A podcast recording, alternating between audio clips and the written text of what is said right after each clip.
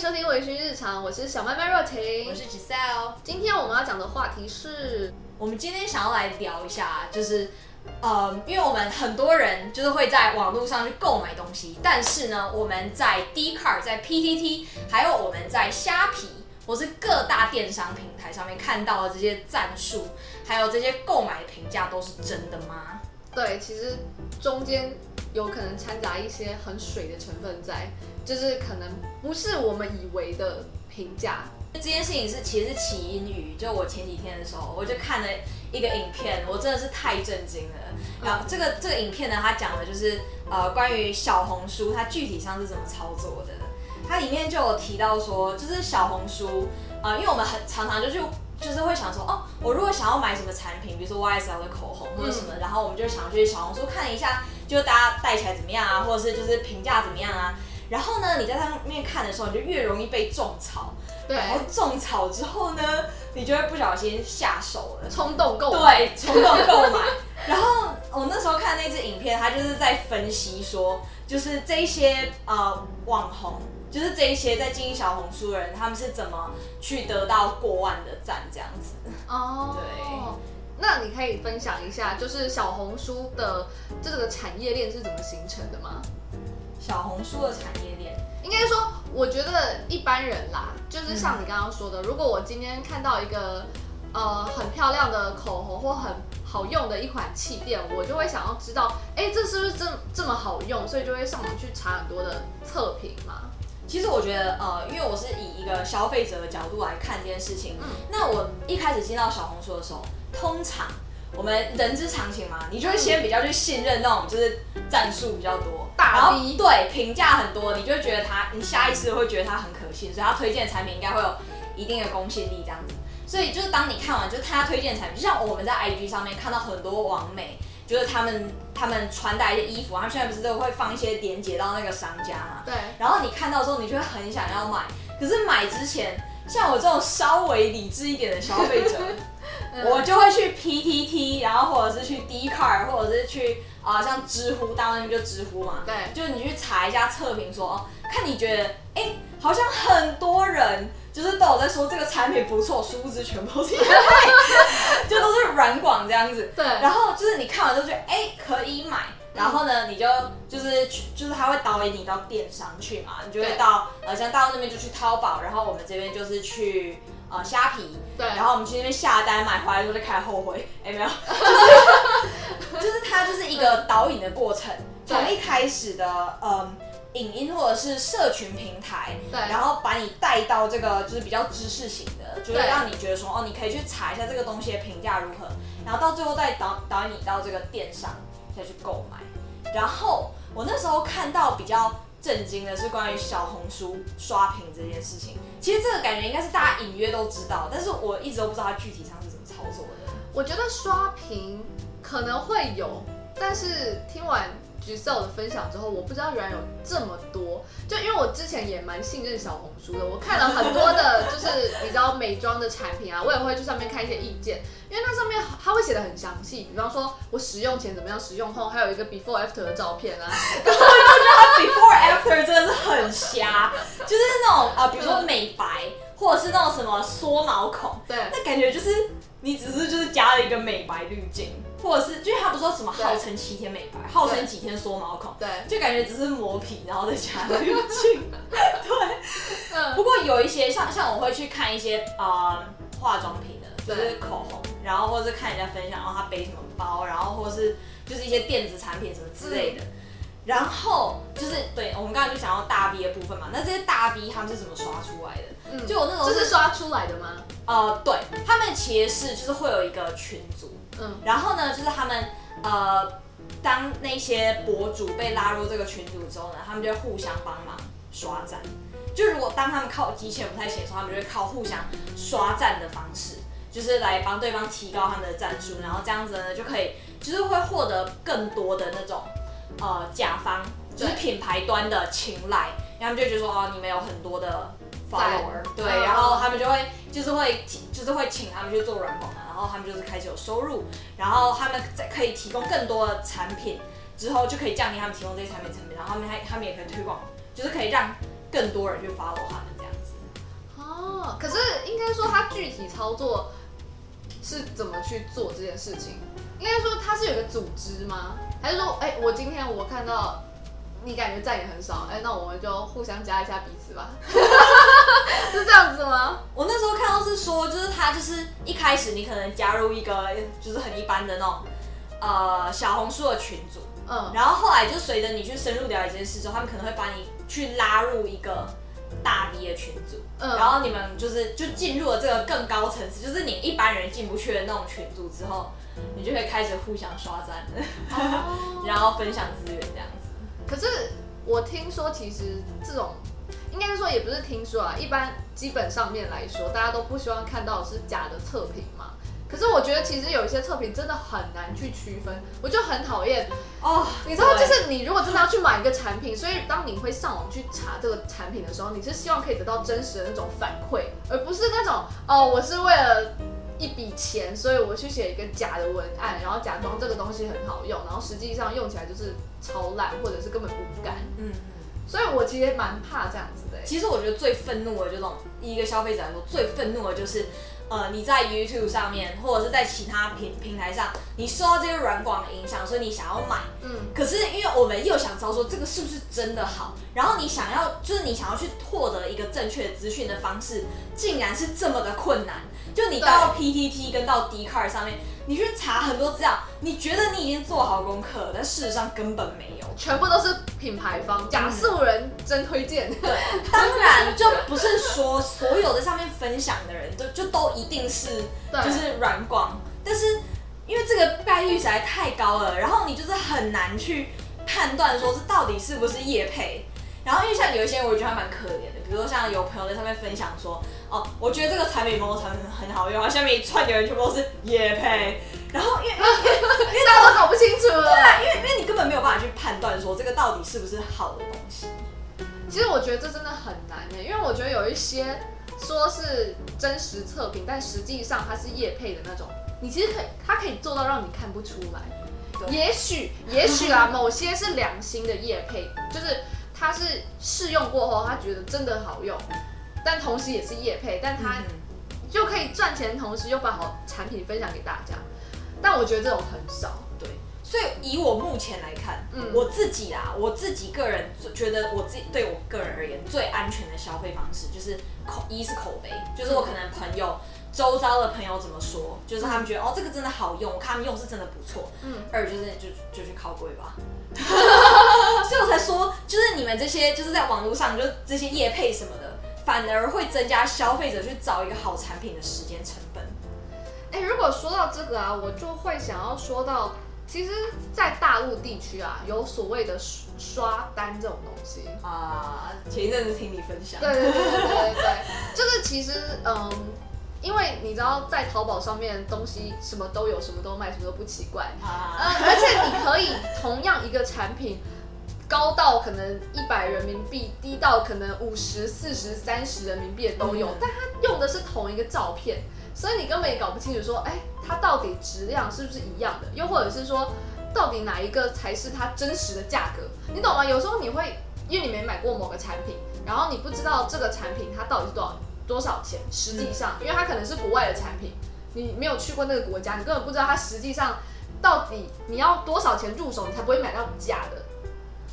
你这就让我想到，嗯，呃，其实像呃这个我们大家都早就知道了嘛，像你在虾皮里面，你就会看到很多东西都淘宝货，这个都已经是不成文的了。对。但是呢，我后来发现，就是有一些啊，那我就不说名字了，反正就是有一些网站，就是看起来非常正当的那种，就是比如说某个品牌的包包的官方网站，嗯，然后它包就是看起来就是它整个照片啊，然后什么的看起来都是非常的精致，非常的精美，然后网站也经营的看起来很正当。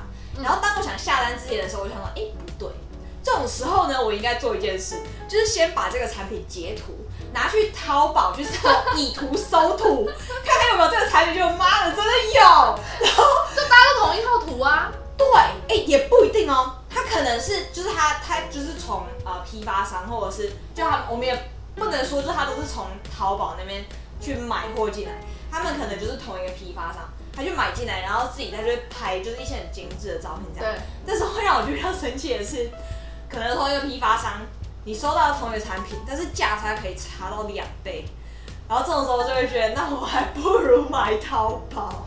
其实我觉得，嗯，在虾皮上买东西，我是真的会蛮有疑虑的，因为首先它就像是它跟淘宝一样嘛，就是你自营店铺，人人都可以在这边卖东西，那它又会，但同时它又有厂商进驻，所以你就会觉得说，哎，如果厂商他卖这个价钱。跟那个实际上那个人他说他是代购，然后价钱其实没有差非常多，但是又有一些差距的时候，你可能就会倾向找代购。嗯，但又有又有一些时候，你又会怀疑说这个东西到底是不是真的从那里取回来的？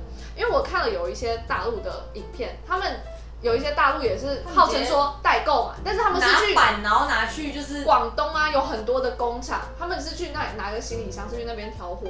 对，根本不是去真正的，不然他们就是直接去韩国，然后带货进来。但是呢，他们是拿去打板，然后就直接拿去广东那边打板，打板之后就是直接批量生产。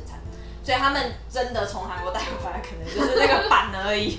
那个材质其实是不一样的。对，所以我觉得代购真的很难呢。如果不是身边认识的朋友。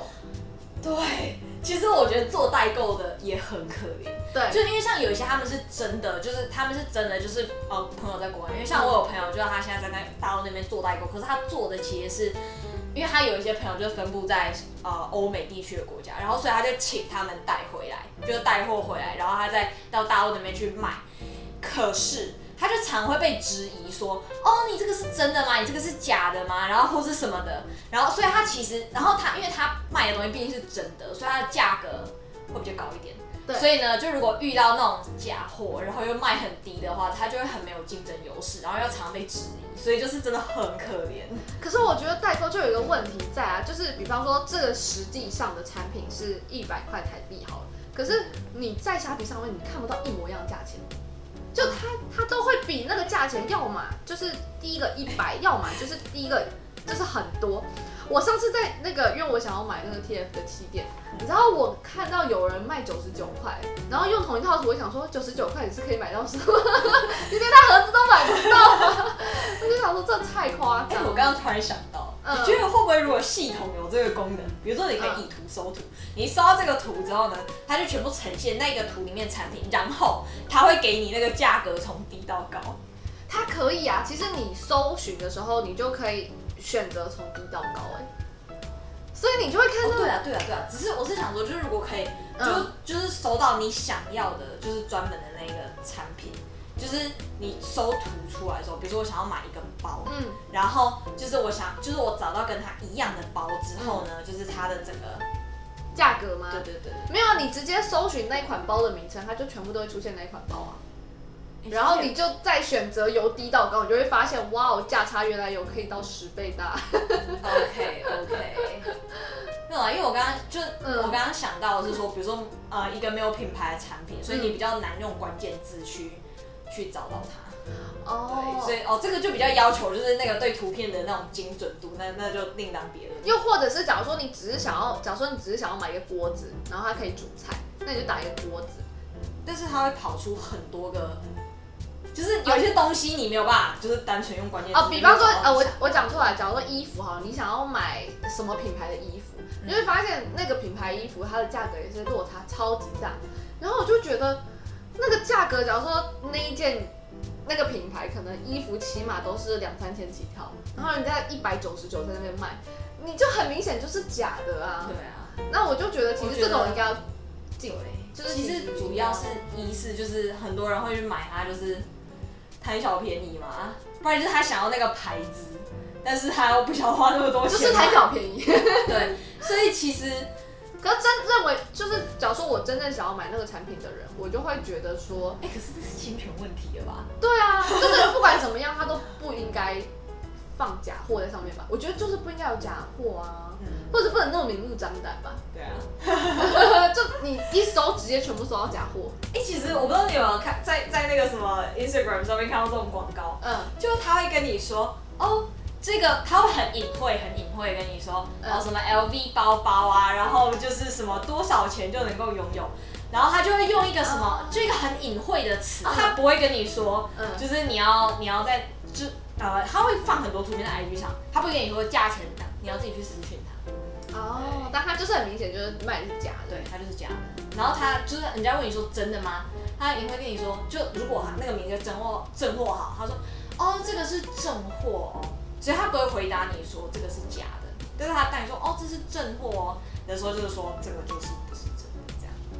可是其实像夜市也很多哎，我后来发现就是他他你知道那款包包就是长得很好看，然后后来你就仔细的去搜索了一下，你就发现其实它跟某大牌。可能保保差力啊，或者是什么，你知道有一些很大的品牌，就是它做的款式就是一模一样，所以你就觉得哇，这包包超漂亮，但是很便宜。这不止台湾这样，其实，在西班牙，他们很多就是那种摆地摊，明目张胆直接摆在那种大街上，什么太阳门广场那种人来人往，然后上面呢就全部都是那种什么 Gucci、LV，很明显。非常非常明显，他就在那摆在那边，然后那个 logo 超大，你就知道那是假的，还是会有人买。可是我听说是，如果你假如说你出国，如果你背假包的话，好像好像不行，对不对？对，不行。为什么？我也忘记了，那是海关好好像还是什么会把你给拦下？就觉得你是要出去卖这个东西？我不知道，但是我知道有这件事。对我我上次有听说，就是不要背假包过海。哎，不过你刚刚你刚刚说的那个在夜市里面这样子卖，那如果有警察经过的话，或者是有群人他们会收走吗？但不会啊，重点就是因为它上面都没有印 logo 啊，但那个款就是那个款，you know，就是你在杂志上面一模一样，就是插那个水印。OK，因为是西班牙的话，他们会直接就是看到警察，觉得就是直接跑，哦，因为他们那个就蛮明显的啊。我觉得没有加水印比较好哎。就是你也可以说，这是我自己的设计，只是刚好一样而已。但但是而且它会颜色不一样，有人想说，哎，原来这个款有这个颜色，没有是他们家自己出这个颜色。对啊，因为因为如果有 logo 的话，你就很明显知道它是假货，就是仿货。但是如果没有的话，就你还有很多理由跟借口可以抄啊，顶顶顶多就是抄袭这样。对对对对对对对对，就不会被告。抄袭对，又很难告，很麻烦，而且你每次去告一个。应该对他们应该就是其实大品牌都是拿这个管的。对啊，然后刚刚说到那个刷单的东西，讲到刷单呢，就是因为我之前有认识就是一些大陆的朋友，然后就是辗转得知，就是其实这种刷单啊，就是那种假假测评啊、假的评价啊，不止在所谓的呃淘宝上面出现，还有亚马逊 Amazon 其实也沦陷了。而且 Amazon 其实它不是有分什么各个地区吗？对，美国嘛，日本，你知道，就是大陆超厉害的，就是那些网友们，他们透不知道透过什么方式去集结啦。总而言之，就是有这种群组存在。你就是呃加入这个群组之后呢，假设你本身在日本，哦。对，这有一个重点，就是你刷单的话，亚马逊刷单，你一定要在本地，你才能够刷单，因为它东西不会运到国外。是，就是日本亚马逊，美国也是啊，就是他们那个群组，哎，应该说亚马逊本身啦，没有，应该说那个群主本身，他们没有办法去支付那么高的运费，所以呢，他的就是假如说你在台湾，你想要刷单，你没有办法刷，因为他东西寄不来台湾。你只能在本地刷。好，我现在来讲这个刷单的事情。就是你假如说进入那个群组之后呢，他就会给你展示一些照片。有一些群组他是一个人，然后其他都是买家，然后一个卖家这样子。那有些群组是好多个卖家，也好多个买家，只要有谁想要去刷，就可以去接这样子。那他这个群组的操作模式呢？比方说，我今天想要卖手机壳。其实最容易买到的就是手机壳，因为手机壳其实就是很便宜嘛，它的成本也很低。呃，他们会做的方式有两种，一种呢就是他要冲销量，就是你没有给我打星星也没有关系。就如果说我今天想要买手机壳，我收手机壳，因为你这个销量很高，你就会出现在第一位。或者是有一些是刷星星嘛，哦，我想要找评价最高的，那所以你也会在第一位。哦，所以有分这两种。那通常呢，手机壳的话都是，呃，不用刷星星，就是你不用给他五颗星，然后他还会给你佣金哦，就是他免费送你手机壳，还送你钱，哇，所以是不是很动心？就是你可能就会觉得说，哇，这很好哎，就是你可以免费拿到这东西，然后转手再去那个他们日本最大的那个叫什么梅卢卡里，是他们的二手网站，再上去卖，又再赚一笔钱。所以你就是无中生有，但是无中生有的赚钱。所以他这个过程就是，他现在这个群组里面接了一个单，然后他再用自己的账号上去呃日本的亚马逊去购买这个产品，最后呢下单的单主，嗯，他会给他一笔佣金，还会再把这个产品送给他。因为现在日本亚马逊跟美国亚马逊打假超严重的，所以他会变成说，如果你直接打他们家手机壳。就大家都去打那个手机壳，就太诡异了吧？怎么可能？这个东西又没有那么有名，或是怎么样？所以呢，他就会说，你先输入手机壳，然后我的页面是在第四十八页，你就要跳一页页跳跳第四十八页之后呢，点开来。天哪！因为这样才真实啊！因为他们也会去看那个数据嘛，就是去看说，哎，这个产品怎么那么奇怪？大家都直接跳链接，有没有？直接直接搜这个关键字去买，它就会被封。如果这个产品被发现有呃所谓的买这种星星级数的话，这个产品就直接就是你要重新上一个新的链接，上一个新的链接，也就是你之前这个商家为这个产品所做的所有努力都白费了，因为它上面累积的星星数就都消失了，因为你要再开一个新的，所以他们应该说商家现在也很小心行事，然后呃官方也很小心行事，因为官方现在抓很严重，比方说你这个人。你今天买了产品，然后你都会去上星星，他也会觉得你这个账号是有问题的。嗯，就算你是真人，你懂我意思吗？因为现在太多了，他不知道你到底是真的还是假的。假如说你去跟那个那个群主，假如说你看到一个什么东西你想要，他就会说哦，那你下单之后呢，你过一个礼拜你再来评，因为正常消费者你不会那么快进去做评价嘛。你可能是想到才去做，反正你就要做的真实一点。然后还有你的留言一定要是日文，如果你是用英文去留言或中文，他就觉得这个感觉就是在刷单的，因为他们日本亚马逊主要是卖给日本的客户啊，所以如果大量都是你知道国外的留言，他们也会觉得这个是就是刷单，然后就会封禁。还有用户本身也会面临封禁的问题。在日本亚马逊上面，他们还有一种就是以留言为主的。网红，我可能哦买了很多东西，然后我会一直去做测评、测评、测评、测评、测评，然后大家都觉得你的测评很有用，大家就给你按赞。然后呢，就是你的赞数再加上你的这些测评数量，它就会形成一个排名。所以呢，这个你知道这些刷单的群主啊，他们也会发现这个趋势，他们就会说哦，比方说我这个投影仪，我只卖给那个排名在前呃前一百。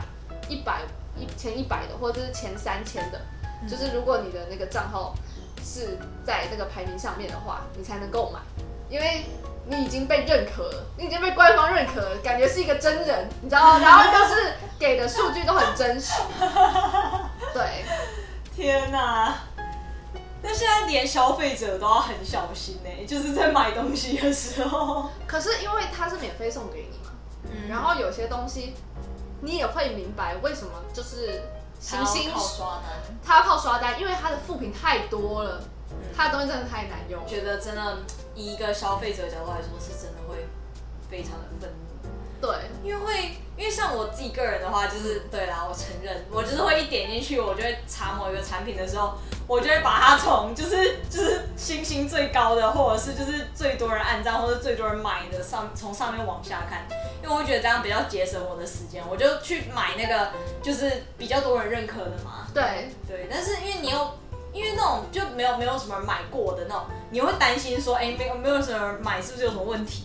但是那种星星很多，你要担心是不是就是刷的？因为如果因为像一开始最开始的时候，呃很多商家或者什么。我或者是像小红书那种刷赞，都是用机器人嘛。嗯。后面发现机器人很严重，他们开始人工手动。啊！这样感觉防不胜防啊。可是人工手动跟机器人有什么差别？人工手动品牌啊平台端会比较不好侦测啊。哦，你那也要是那个用户他自己本身是活跃用户。我指的是如果今天。